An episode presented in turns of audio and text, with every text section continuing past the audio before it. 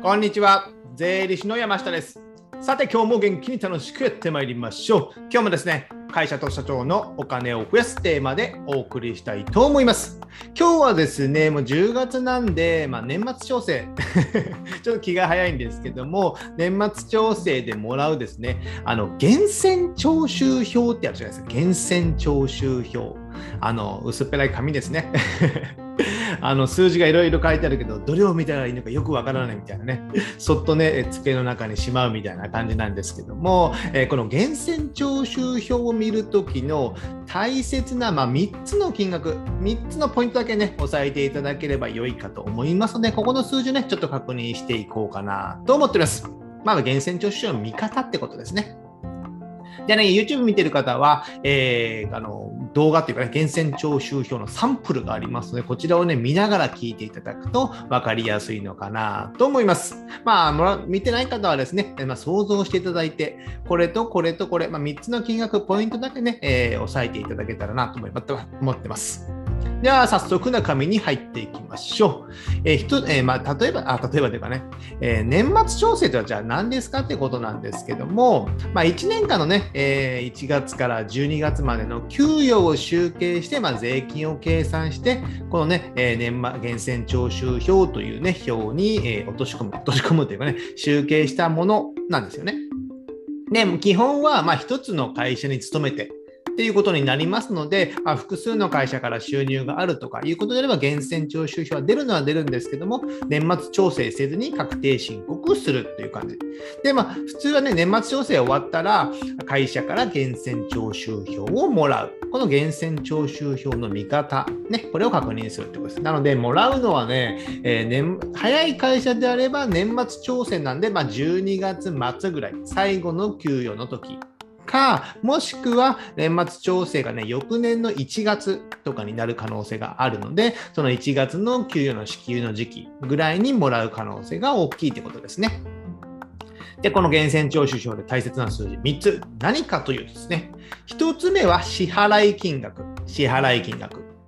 2つ目が源泉徴収税額。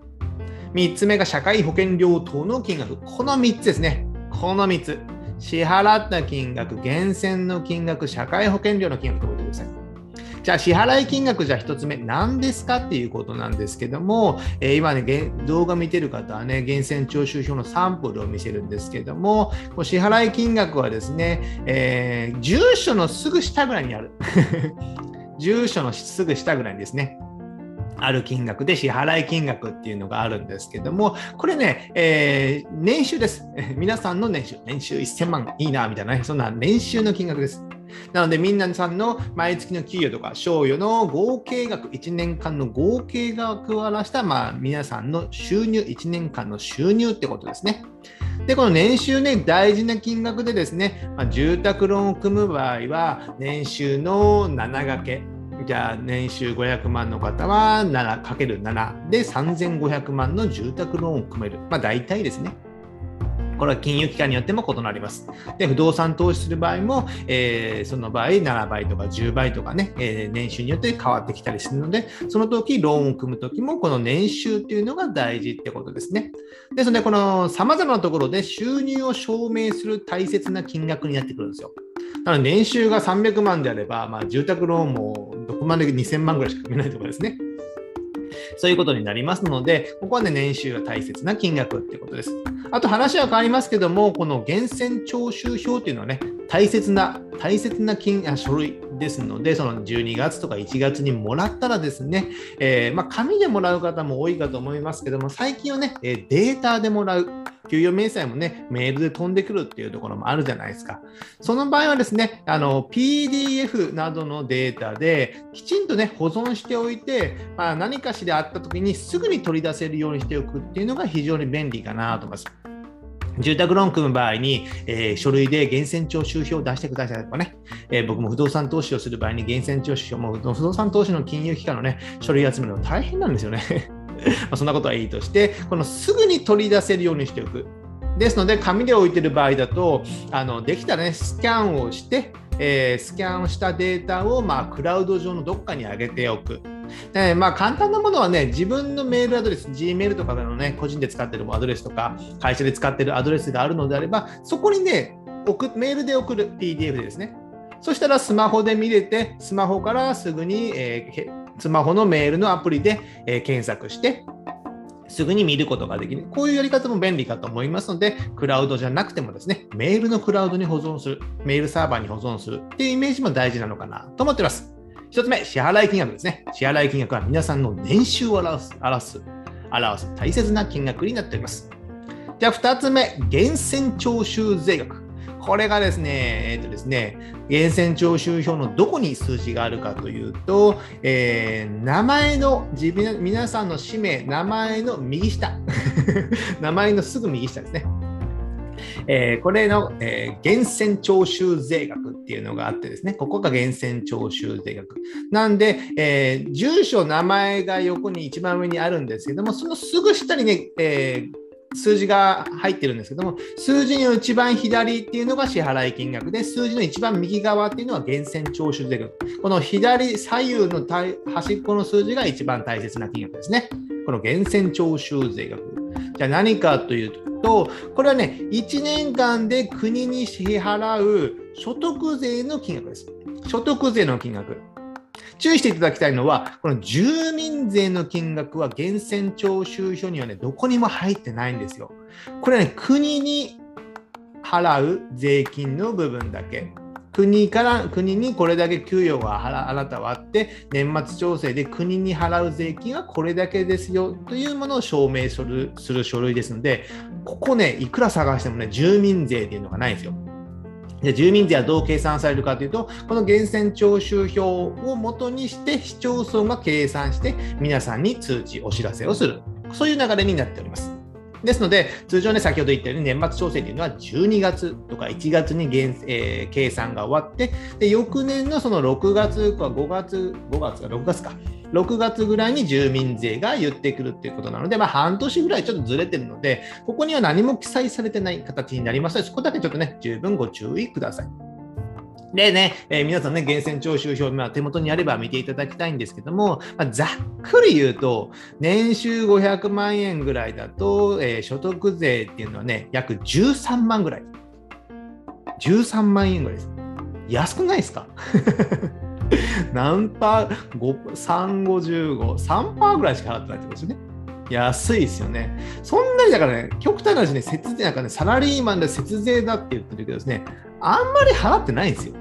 まあこれで住民税もプラスされるので、えー、住民税どれぐらいですかね ?2、30万ぐらい、2、30万もならないかな。住民税の方が若干高いかもしれませんけども、まあ、そんなに払ってないんですよ。そんなに払ってない。それだったら節税する意味そんなにないんですよね。で、サラリーマンの節税手法っていうのも限られてきますからですね。まあ、そんなことは別にいいんですけども、この全線、源泉徴収税額っていうのは、1年間で国に払う税金の合計額、国に払うものです。これとは別に10%の住民税。これはね、えー、源泉徴収表には記載されていません。そこだけちょっと十分ご注意ください。じゃあ3つ目。最後3つ目ですね。ここはね、社会保険料の金額っていうことで、ここがね、一番大切で大きな金額。収入はね、年収は高ければ高いほどいいんですよ。でも税金や社会保険って、えー、控除される、差し引かれるもの、負担しなきゃいけないものなので、払いたくないじゃないですか。でも先ほど言ったように、年収500万の人は所得税、まあ、国に払う税金というのは約13万ぐらい。まあ、これはね、えー、扶養とかいろいろ感じで、えー、全然違ってきますけど、13万から15万ぐらい。になるかなと思います。じゃあですね、社会保険料、この年収500万だといくらになるかというと、えー、75万以上になります。かなり上がりましたね。税金13万しか払ってない、しかっていうのは13万払ってるのに、社会保険料は年収一緒の一緒に500万だと75万以上。ざっくりですね、年収の15%以上15%です。年収のもう、年収かける15%。えー、この、ね、税金はね、いろんなね、控除、給与所得控除とか控除があるので、この13万でね、えー、低くなりますけども、社会保険料はね、この年収、まあ、給与にざ、もう、給与にすぐ率をかけることになるので、もうすぐある程度わかることになりますので、もう75万以上はかかる。で、内訳としては社会保険料が、これね、地域によって違いますけど、10から11人とかですかね。で、厚生年金が、えー、18.3%なので、合計でざっくり30%近くあるんですよ、全体で。社会保険料という、あと雇用保険とかもね、あるからですね。えー、お勤めの方であればですね、役員さんはないですけども、ざっくり30%そういった社会保険料の率があって、これを会社と個人で折半、折半なので、まあ半分半分ってことですよ。半分半分。で、その30%の半分の、まあ、15%は必ずある。まあ、年収が高くなればね、まあ、頭打ちがありますので、そこまではならない。年収かける15%にはならないんですけども、まあ、500万からまあ1000万ぐらいのレンジですかね。それぐらいであればですね、まあ、ざっくり15%近くはあるってことになります。ですので、年税金節税よりも、この社会保険料の、ね、節税、節税っていうんですかね、えー、保険料削減みたいな方がね、本当はいいんですけど、なかなか打つ手がないっていうのがありますので、なかなかここ難しいんですよね。まあ、いろいろやり方はあるんですけども、まあ、そこは後日お話ししたら、できたらなとは思います。で、ここ社会保険料の金額は15%。これ3つですね。なので、支払い金額、年収、源泉徴収税額、税金。で、社会保険料の金額、あ、見るの忘れてましたね。社会保険料の金額はですね、年収の支払い金額の、どこかな？下、下の下か。真ん中の真ん中のと源泉徴収票の真ん中あたりの社会保険料との金額っていうのが左端、左端にありますね。分かりにくいですよね。この支払い金額、源泉徴収税額、この社会保険料との金額、このね、えー、魔の三角形。まあ、源泉徴収票の魔の三角形、このね、えー、意識していただけたらなと思います。あとね、まあ、給与所得控除後の金額とかね、いろいろありますけども、こちらね、えー、別の動画で解説してますので、えー、こちらの動画を見ていただいて、概要欄にリンク貼っておきますので、見ていただいたり、あと所得控除の金額というのはね、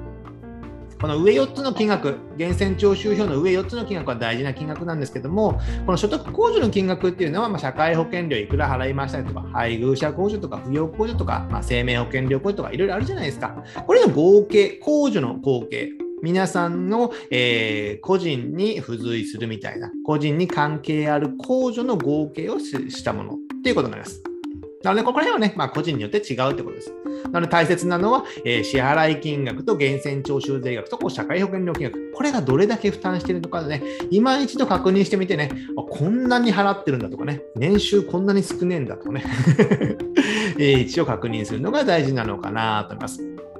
じゃあ最後にですね、まとめといたしまして、この源泉徴収票ね、一度ね、きちんと見てみる。これが非常に大切なのかなと思います。これはね、なぜかというと、現実を知るということですね。年収がいくらあって、税金いくらあって、社会保険料いくらある。それをね、見ることによって興味が湧くってことですよね。で、3つの数字だけでも、この3つ、今日解説した3つの数字だけでも、ざっくり覚えておく。ざっくり覚えておく。そこが大事なのかなと思います。そうするとですね、まあ、さっき言ったように、ちゃんとお金や税金に興味を持つことになるからです。で、サラリーマンとかでも、まあ、会社の役員とかでもいいんですけども、まあ、一度ね、これを見て、じゃあ、ふるさと納税したらどうなるのか、イデコなどをやったらどうなるのかっていうね、えー、上下上、上下上がりはしないでしょうけど、税金が下がるとかね、イデコやったら税金がこれだけ下がった。例えば住宅は買ったら住宅ローン控除でこれだけ下がった。こういったことによってですね、自分の税金がこれだけ払って控除がいくらあって節税になったよ。こういうことになるとね、えー、見ていくと意外と面白いんですよ、やっぱり。それなんでかっていうと自分のお金のことじゃないですか。自分のお金のことだったらある程度興味持った方がいいですよね。ですよね。ですので、こういったことに一度ね、源泉徴収票を入り口として、えー、皆さんの自分のお金に興味を持っていただけたらなと思います。じゃあ今日はですね、源泉徴収票の見方ということで、3つのね、大切な数字を解説していきました。じゃあ最後にですね、えー、僕からの告知といたしまして、僕はですね、こういったお金や税金の話をですね、タイムリーに無料メルマガで配信しております。概要欄にですね、え、登録のリンクを貼っておきますので、こちらメールアドレス1つで登録できますので、ご登録よろしくお願いします。あとですね、Amazon の電子書籍である Kindle ですね、電子書籍を数冊出版しております。えー、お金の本とかをあ、お金の本とか、決算書の本ですね、中小企業の決算書の本をね、主に書いておりますので、えー、決算書の見方、考え方っていうのを書いておりますので、ぜひこちらですね、えー、Amazon のアンリミテッドであればですね、無料でダウンロードできますので、こちらも読んでいただけたらなと思います。じゃあ今日はこれぐらいにしたいと思います。ではまた次回お会いしましょう。さよなら